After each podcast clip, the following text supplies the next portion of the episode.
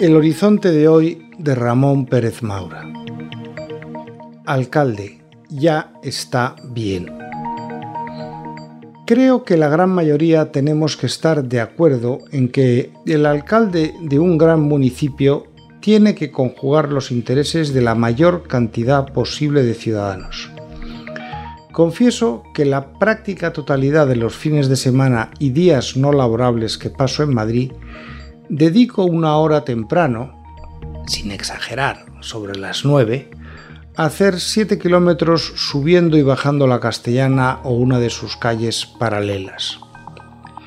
Me sorprende mucho ver la cantidad de domingos en que, en paralelo a mi recorrido y bloqueando mi libre acceso por las aceras, se organizan marchas, carreras o dúa, tri o pentatlones por la Castellana Supongo que no todos los enunciados, porque alguno de estos creo que hay que hacerlo nadando una parte de la carrera.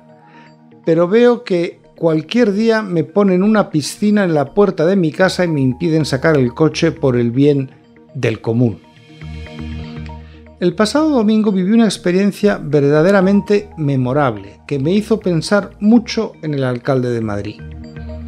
Estaba citado a las 10 en la iglesia de San Jerónimo el Real para celebrar el final de la restauración del sepulcro de Hans Kevenhüller, embajador imperial en las cortes de Felipe II y Felipe III, entre 1572 y 1606. El arzobispo y cardenal de Madrid, don Carlos Osoro, celebra una santa misa durante la que se inauguró el nuevo sepulcro en la capilla del Pilar, a la cual se trasladaron sus restos mortales.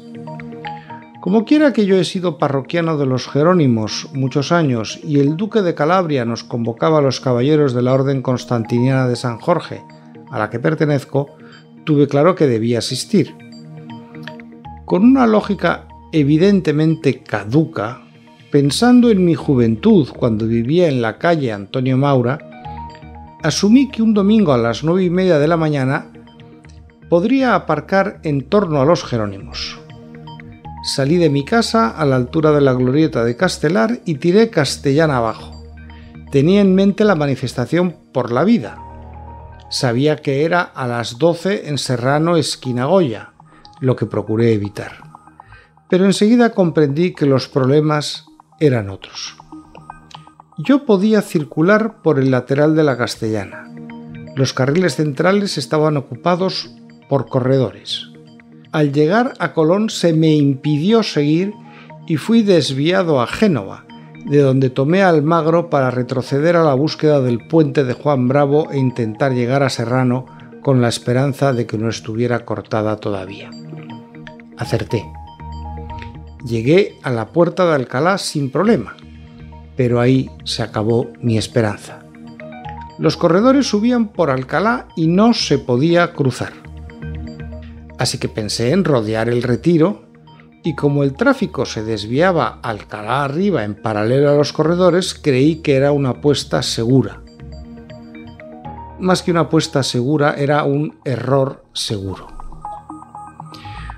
Cuando se llegaba al punto en que se abre la entrada al túnel de O'Donnell, los corredores ocupaban toda la carretera y yo me tuve que meter en el túnel que me llevó con gran eficacia a la M30. No parábamos de mejorar.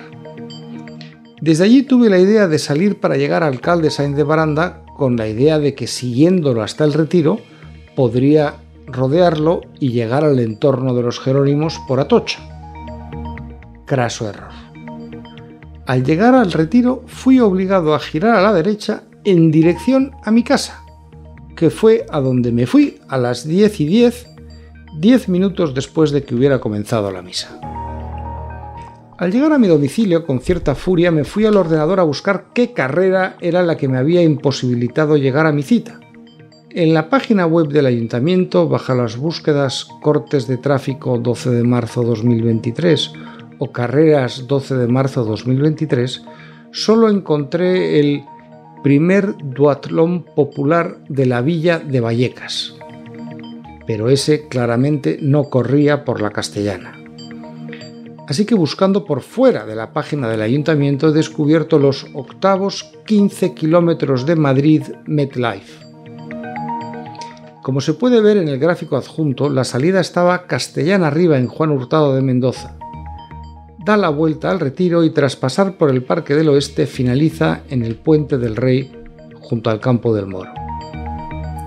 Maravilloso y verdaderamente notable y para hacer esos 15 kilómetros tenemos que quedarnos bloqueados decenas de miles de madrileños que no podemos cruzar una barrera de 15 kilómetros? ¿Pago yo mis impuestos para que otros me impidan circular libremente por mi ciudad en un vehículo por el que también pago impuesto para poder recorrer en él nuestras calles? Antes de que algún lector lo sugiera, adelanto que mi colega Luis Ventoso me ha dicho que debí ir en metro.